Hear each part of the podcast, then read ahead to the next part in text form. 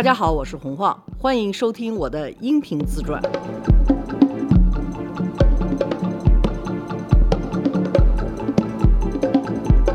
罗叔好，大家好，黄家好，上期讲到哪儿了？前传。对。然后我就回来，开始要该办离婚了，是吧？嗯，行。我坦白一个事儿哈，我是在这个婚姻里头出轨的那个人。那，呃，最后都不在一起了嘛，就是那种啊想离，但是又没着手去办，但是就觉得不能再住在一起了，然后就在分居的时候。我认识了一个法国人，就是我的第三任丈夫。嗯，必须念这个法国人一个好哈。我觉得我文化的积累跟这个法国人有特别大的关系，因为我刚才说了，我跟德国人接触，我就有一个小感觉，就是欧洲人和美国人是不一样的。但是我真正是跟这个法国人好了以后，而且两个人结婚以后，我才对法国这个国家。还有这个人民，还有他的文化，还有欧洲整个在世界上头，从历史啊，从文化上头的一个位置，有了欧洲文化的知识之后，我就觉得我的格局变得大了。这一点我觉得是特别重要的，因为大部分人从国内走出去，就觉得有中国，有外国，有东方，有西方。黑与白是两极的，我们哇对，但是你永远不知道，就是说，实际上这个世界不是这个样子的。嗯，这个世界是有不同的观点的，就非洲人有非洲的观点，拉美人有拉美的观点，欧洲人有欧洲的观点。他虽然也是白人，但是他是不一样的。德国人和法国人是不一样的，意大利人和法国人也是不一样。就比如说，你要听意大利人说法国人的食品。他们就觉得狗屎啊，就不像中国人有时候一说到西餐就觉得啊鹅肝酱什么法国大餐什么的。你再问意大利人，意大利人就说他们不就是会用奶油吗？然后呢就觉得啊法国人做饭是我们意大利人教出来的。他有这种样特别有趣的地方，然后你突然间就觉得哦世界实际上是等着你去发现的，嗯，而不是你有什么固定的一个想法。能够包括和包容整个世界的，对，就别老幻想着坐在家里面去定义世界，一定要出去去探索。对，我的这一轮出轨也让我就觉得我的婚姻的事情真是太小的事情了。什么名人不名人，真的是太小的事情，它不是个事儿。就你自己一生还有好多事情你想去做，还有好多事情你要去完成。我第二次婚姻的失败，想离婚。它最大的不让我去离婚的一个障碍，坦白的说，从一个角度就是有名誉的问题，不是说你第二次离婚你的名誉不好，是因为我嫁给了一个名人，这个对我来讲脸上还是贴金的。在这种样的情况下，那社会上说啊，这个人就把你抛弃了，或者是怎么样了，会不会你一下子就陷入你自己觉得你特别渺小？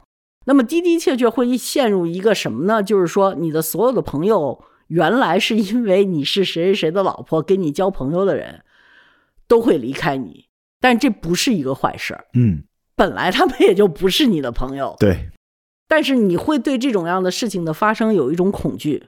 但是我觉得我特别好的就是说我出轨了，我那个时候就去谈恋爱去了，我就真的就觉得法国特别好。我记得我一个德国的朋友，就那个 Sabrina，就在那个时候到中国来看我，我带他上长城。长城外头就是特别干，他们说哦，中国的北方还是很干的哈。我就说是啊，中国的北方那么干。我说其实法国的南部也很干的。我觉得是不是在这儿可以种橄榄？那 Sabrina 就看着我说：“哎呦，晃，你是谈恋爱了哈？你现在什么东西法国都是好的，完全是戴着一个有色眼镜哈，就觉得啊，橄榄多么浪漫的一个树，这橄榄枝就是和平。”反正就各种各样的，觉得法兰西的一切都是特别特别好的。那现在我回头去想呢，有了这种第三种文化，我就特别踏实了。我就知道世界上有好多好多文化，我还是要像发现一个新东西那样的去看他们。有很多事情你就会知道怎么去做了，你也知道你自己的生活应该怎么样了。这个是我觉得特别好的一件事情。就跟放东西一样，它现在是三个转了，对对吧？真的就是一个 tripod，像那个放照相机的支架似的。而且您就会希望以后还能有更多的转儿，这就是当年您母亲的那个经风雨见世面。对你的人，你就会觉得做的很稳了。嗯，然后从那以后，我也觉得我作为一个人来讲就比较稳了。而且越 open，越去学习、去探索，越稳，心里边反而就不担心了。反而是那个固步自封的时候，非黑即白的时候，内心是有点左右对摇，摆。因为你在不稳的时候，你就会特别患得患失。对因为你看不到你现在这个小盆儿里头有的东西之外，嗯，还有多么大的、多么精彩的一个世界在等着你。你就老想着，哎呀，我只要离婚了，那我原来不管怎么说还是明导的夫人呐，这怎么怎么样啊？人家会怎么说我呢？是不是就是因为我长得不够好看，所以他不要我了，还是怎么样？那我妈妈会不会觉得，哎呀，他他要得了奖了什么的，我这不是失去一个 特别风光的一个？就是你会看到的所有的东西，就只有这些。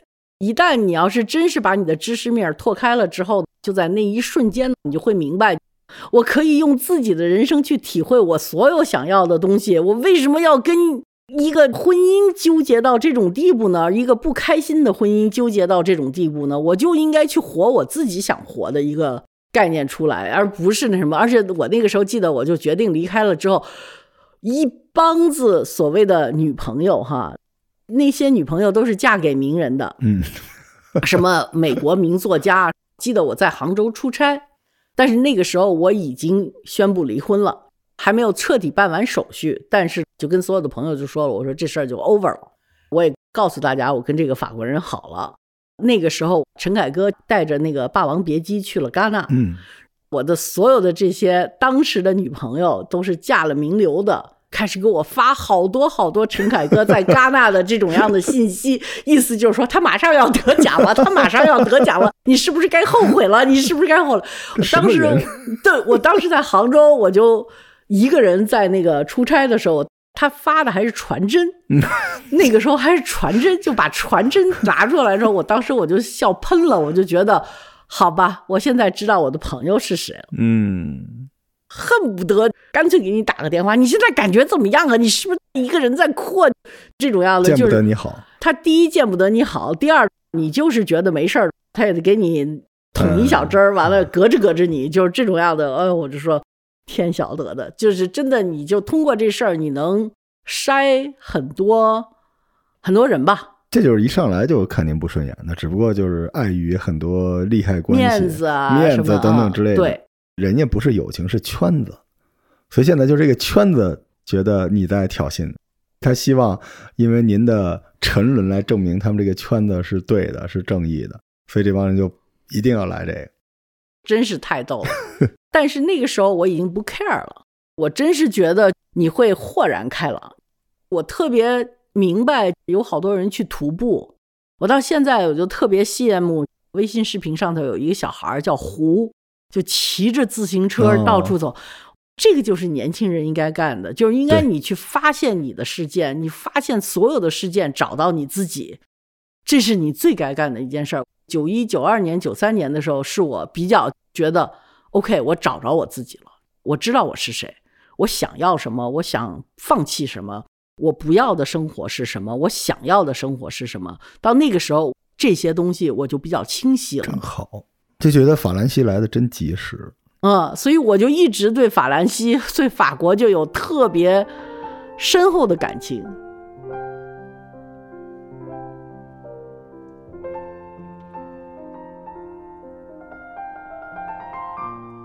我老觉得他们的很多价值观念，我都是很白印的，就包括他们上街烧垃圾、罢工什么的，我都很白印的。有一个法国人就跟我解释，中西方不是现在比较对垒吗？他说，在中方和西方的这种概念里头，你觉得你是更东方还是更西方？我说，反正如果是中国和美国来讲，我既不是全部的中国，我也不是全国的美国，我更喜欢法国的那个位置。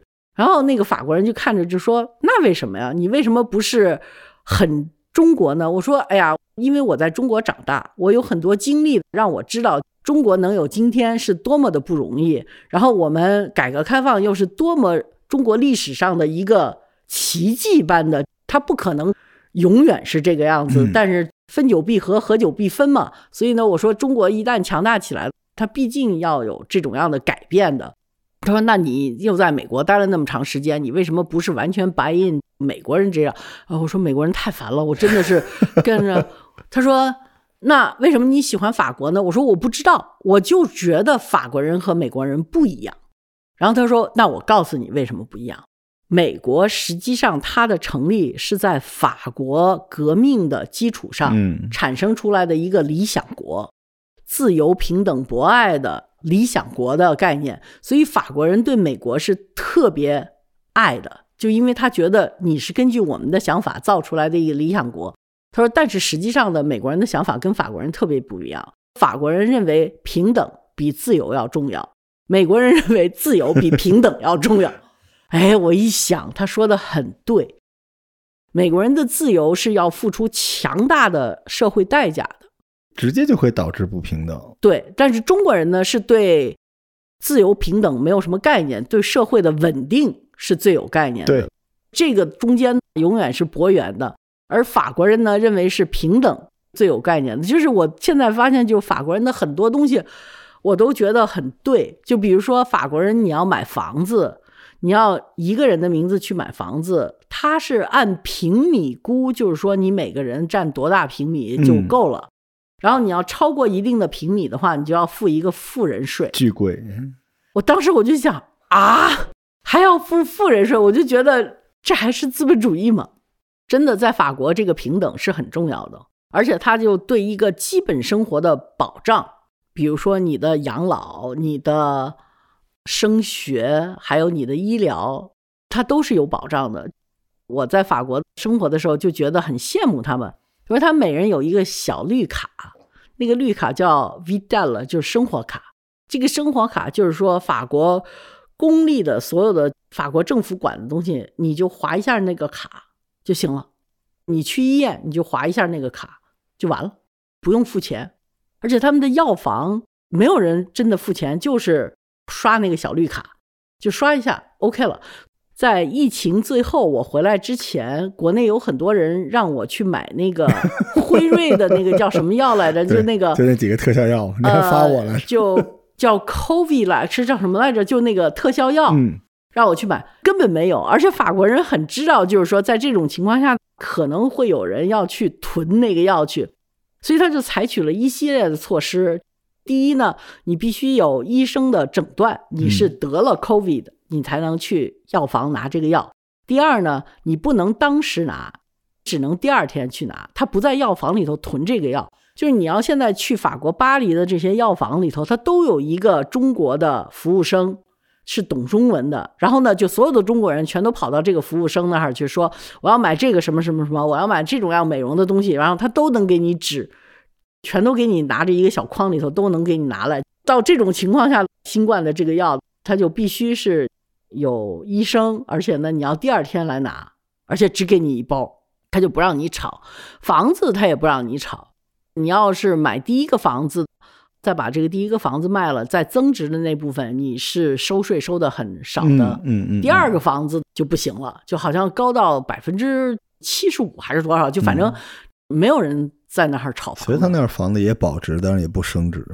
它也升值，但是一年就那么一点点，就是。八个点，五个点，就欧洲没有人炒房，只有在美国和中国，嗯，澳大利亚、新西兰，就是英语国家，连德国都没有。咱们刚开始做那个节目，在荔枝的时候，我不是老采访一个叫初放的搞经济学的那个老师，我就特别喜欢，他就跟我说，他说晃，你要去看一下二战以后德国人的经济的一些书。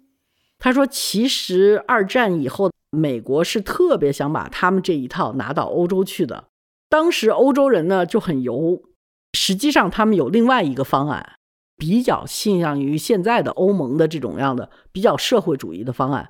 但是当时他们没有把这个翻成英文给美国人看，因为他们太缺美国马歇尔的那些钱了。是，他要没有那个钱，欧洲就不可能够复兴。嗯。”他们就说一定要把美国人的钱扣住，但是咱们不能完全按美国人的想法去做。他说，所有你对欧洲的这些感觉是对的，我就觉得我原来就是因为交了一个法国男朋友，对欧洲的这些感觉之后，就会有很多人跟我说：“你去看这本书，你去看那本书。”然后我就知道，欧盟作为一个共同体来讲，或者是它作为一个单独的一个价值观念和一套经济和社会治安系统，在世界上存在的一个重要性。嗯，它是一个第三种选择。对，就觉得世界就突然间一下子开了。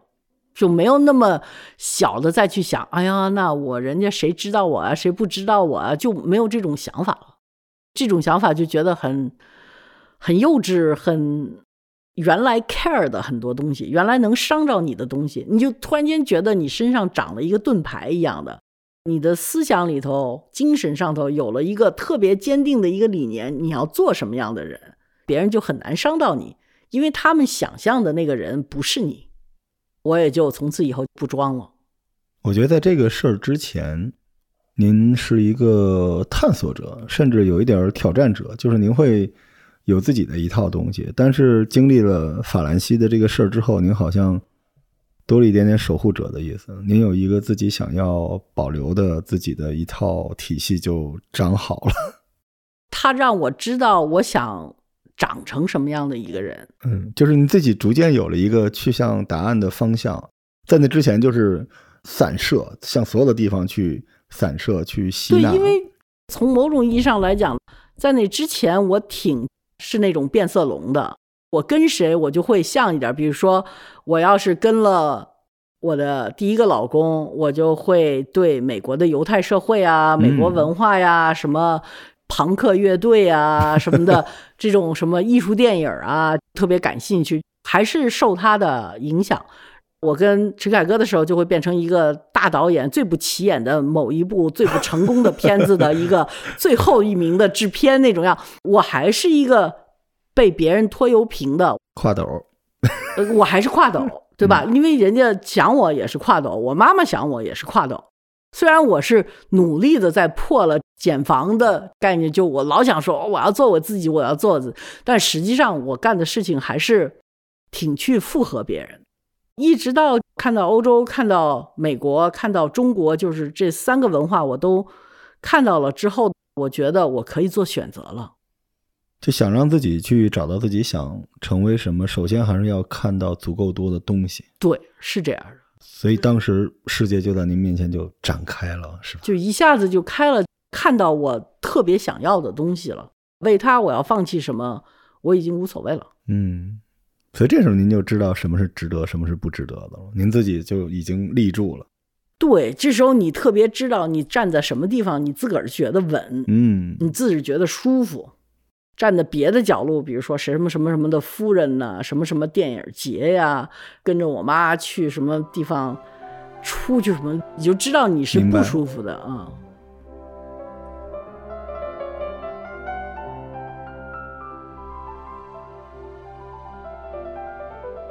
收听我们这个自传的很多小伙伴说能获得能量哈，我觉得听到这一段，可能之前很多人也想听晃姐跟凯歌导演的这些事情吧，但实际上。你能学到一个特别重要的知识，有些事情发生是必然的，或者有些突发的事情，但你不是要去跟他对抗的，你要往前看。你是在跟你自己对抗。是的，你自己是要成为什么样的一个人，你自己要做什么。真的，欧洲对我来讲，比如说我们见到的很多人，我当时我见到一个欧洲的一个夫妻俩，我认为他们俩人夫妻俩，其实他们两个人都没离婚，但是他们两个人又住在一起，完了之后还生了孩子。偶尔那边的老婆和老公还一块儿来什么吃个 吃个烧烤呀什么之类的，就特别法国。当时我就觉得啊，你们怎么可以这么活着？他们说是这样说，是因为这个婚姻是很累赘的一件事儿，然后他们要离婚，就有很多事情要摄入，很累。但是两边呢又都很认可，就是说他们原来的关系已经翻篇了，新的关系也都存在啊，他们也很尊重。我就觉得这种样的关系挺美好的，嗯，就是大家都能够对现实有一种非常好的一种妥协、认可，希望对方能够找到更幸福的生活，就很好。所以我就觉得还可以这么活着吗？就是你在你脑海里头，我还想着离婚完了之后怎怎怎么着，非得要划一个界限，怎么？真的中国人离婚就特别 drama，非得要把这事儿弄成你死我活的这种感觉啊，就非得要啊。所以最关键的其实不是那个仪式或者制度，还是人。对啊，我就觉得是人。我们国人呢是特别容易被仪式和制度给困死。在你这个高压之下，你就特别要呐喊，所以你就特别容易把特别小的痛苦放大、放大、放大然后特别的，因为你要别人听见你的痛苦。但是实际上这事儿不是什么大事儿。对，而且也因此你反而会忽略掉曾经的那个内核。最大的忽略掉的就是你去寻找你自己，这个过程是很重要的。所以我就特别。喜欢自己去徒步啊，嗯，自己去开车旅游啊。我特别喜欢旅游，因为旅游是能让你开眼界的。我觉得你并不一定非得要去法国，你去甘肃、去新疆、你去西藏、去云南都是可以的。就你只要去一个跟自己的文化和生活环境差距拉大的一个地方。比如说，你要住在都市，你去到一个比较人少的一个地方，比如说傣族的什么一个村庄里头，稍微待上一阵子，你就会觉得很新鲜，你就会给自己一个机会，从另外一个视角去审视自己的生活。是，一定要拓宽。对对，这个东西就跟打游戏那个开地图似的，就是你一定要去一个能够。最大范围把你的视野拓宽的地方去生活一下，对，就是格局要大一点。嗯，我是因为出轨了，完了之后格局放大了，然后就放下了。但是格局大了，并不说明不离婚哈。啊，对，因为我们还是在讲晃姐身上真实发生的事情嘛，不是说要去挑战所有的制度、所有的大家坚持的东西。但是最关键的就是那个内核到底是什么，你要想明白。所以你跟这个内核如果说是符合的，对你也不用去挑战它。挑战为了挑战是没有意义的。对，还是要遵从自己的内心。对你内心到底告诉你什么，这个是需要你去找的。一般你能听见的时候，是不在你常规生活的环境里头，你才能听得清楚。对，你想解决一些问题，并不是一定要通过跟他对抗。对。而是你可以提高自己，或者叫你拓宽自己的眼界，你就会发现你原来的那个基础是一个小孤岛。如果你你的眼前是整个的一大片地方的话，你会有全新的感受，你不会把自己困死在任何一件事情，无论是婚姻、感情、工作、成长，都是这样。就像您说的是吧？但有机会，就一定要多去看看世界，把自己变得更宽广。是这么回事嗯。我妈妈还是真的是很在乎我的身边的这些男友也好，还是什么也好，他的出身是什么呢。我后来就是换了这个男友之后，我妈妈就问我说：“哎，他们家是干什么的呀？”有人跟我妈妈说，他的那个名字曾经是某一任法国外交部的部长。正好他又在北京的法国使馆工作，所以我妈妈就绕着弯儿的，在我特别好像放松的情况下说：“哎，对了，那他那个爸爸是原来法国的一个外交部的部长。”我一听我就乐了，我说：“不是，他爸爸是马赛的一个邮局的一个邮差，是个送信的嘛。”我对这种出身的概念，可能这个我要感谢美国。美国真的是不问出身的地方哈，就是你问那种巨有钱的人。我记得我头一个见过有钱的人，他就跟我说：“他说你知道我爸爸是干什么？他说我爸爸是高速公路上头那个小棚子里头收钱的人。他说，所以我从小我就知道我要努力。如果我不想做那小棚子里头的人，我就得要从这儿奔出去。美国是有这种样的英雄不问出处的这么一个社会的感觉。”这个也挺好的，这个是美国的自由和平等的一个方面，而法国还是比较在乎这个出身啊什么的，他们也是有这种阶层阶级的概念，但是法国从他们的思想上，他们已经克服自己，就是说一定要争取平等，他不会因为这个去歧视任何人，但是他们还是在乎的，所以我妈妈呢就属于那种。老辈儿的中国人 也是非常在乎的，但是她就每一次受到了我的各种各样的嘲笑和打击。嗯，这是暴击。对，从这张来看，我妈妈可能对我就觉得，嗨，这闺女也就没法管了。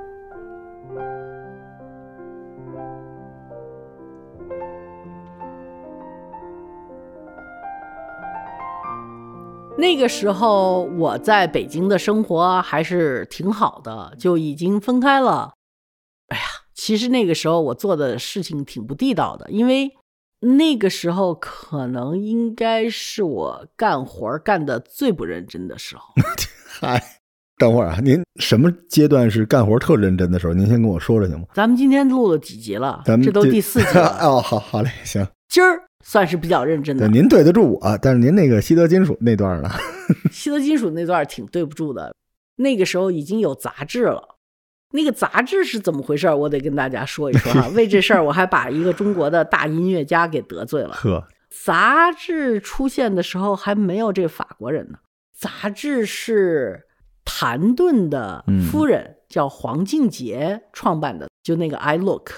九一年是我回来当首席代表，那个时候应该是最狂的。德国金属底下的两个公司都在我的手下。德国金属原来在那儿有他的员工，所以我来是接班的。嗯，记得我那时候员工里头有有一个叫徐小天儿，都管他叫徐大哥，实际上就是大哥在那儿管各种各样的买卖啊什么，因为他也都懂，我也什么都不懂，我又谈恋爱去了。真是对不起德国人的一件事儿，就是我 我那个时候又经常什么时候九二年九三年的时候吧就动不动就跑到法国去了。德国人的假还是挺多的，我这辈子没有给美国人打过工，因为我没法给美国人打工，我也不算太可能跟中国公司打工，因为中国公司和美国公司的假期都太少了。嗯，德国人和法国人在欧洲国家一个月法定的假期，你知道是多少吗？六周。听这节目的小伙伴都哭了。绝对哭，所以我就已经习惯了，就德国金属，就说一说休假就能休一个月带薪的年假的，我就特别习惯。那个时候动不动就说我请两天年假就跑欧洲玩去了。那个时候对我来讲就是一个拓宽我知识特别来劲的时候。背景板都是德国金属，嗯，呃，对对对，德国金属那个时候付的钱真的是很冤的。但是我那个时候特别好，就是我有一个特别好的办公室，办公室里头有徐大哥呢，顶天立地的。其实我不在的时候，他就把那个业务全给管起来了。然后我那个时候还有一个特别好的助手，叫许健。哎呀，我这个助手简直是好的不得了，不得了的。所有来的电话，关于我在哪儿，都给我挡得干干净净的，从来不透风的。哪怕我消失一个礼拜，他都能够用各种各样的说辞，把我不停的消失的过程跟人家讲。哦，他又那什么了？哦，是吗？他又在开会，他又那什么？这真不巧，什么真好，我也想要一个。特别特别好。那个许健就独当一面。我们那个时候，卡尔瓦克斯还做很多代理嘛。嗯，当时我们就代理一个特别不靠谱的一个 美国，就因为卡尔瓦克斯的所有的买卖都是那种什么跑个单呐、或者当个代理啊，帮人卖个机械设备啊。残留的客户呢，是一个卖织地毯的设备，就织那种尼龙地毯，是一个美国公司，在美国的一个城市，这个城市叫 Chattanooga。听起来就好像是童话里头的小说似的，就是美国一个真的是鸟不拉屎的一个地方，他们就会派人来去卖各种各样的地毯。许健呢就负责卖这个地毯，然后我们那个时候就永远是要跟几家人家竞争哈。我们代理的那个 Chattanooga 的地毯商还有机械商，我们就竞争。我反正是绝对不能当间谍的哈。我和许健就在有一次吃饭的时候呢，忘了是在人家厂子里头吃饭啊，还是什么。我们俩应该是去上厕所出来，就经过那个厂长的办公室，看见他的位子上头摆着所有人的投标。我跟许健说：“我说咱们是不是应该看看那个价格？” 许健就说：“咱们看一看吧。”然后我们就说：“那看一看他们的价格是在哪儿？”那个时候我们两个人已经吓得就觉得自己要做特别肮脏的勾当，那时候完了就偷偷的到那个厂长的那个办公桌上去翻去了。就听着那边咣叽一声门响，给我们俩吓得就把所有的纸扔了一地，就跑出去了。结果呢，什么都没看着，哦，好像那个厂长到最后说：“你们是不是翻我的纸去看价格去了？”然后我们俩又特怂，就一个已经是两个大红脸了哈。我们是想看来就说厂长你就原谅吧，可是我们什么都没看见，真的没看见。就那边也不谁，一下子就咣叽一下，不知道是窗户还是门，就把我们俩给吓着了。你原谅我们吧。然后那个厂长特别好，那厂长说：“哎呀，其实吧，看你们俩也挺可怜的，我们就想让你们看那个，我才把那摆着那儿。”哇，这，然后我们就特感动啊！我们说：“那你就告诉我们吧，说你再降多少多少，咱们这事儿就 OK 了。”真好啊，还是碰见很多就是好温暖好人啊。还有一次。还有一次，我逼着许健，许健就是长得特美，他是回民，所以他特别白净。我就说许健，你去跟厂长 跳舞去吧。然后许健就特恨我说，画儿，咱们是卖艺不卖身，好不好？你不要让我去跳舞去。我那个时候，一个是靠着许大哥帮我撑着那个西德金属的半边天做那些买卖，还有一个神仙般的。水来土挡，火来水挡的这么一个助手，基本上我大部分干的事儿就是谈恋爱去了。对。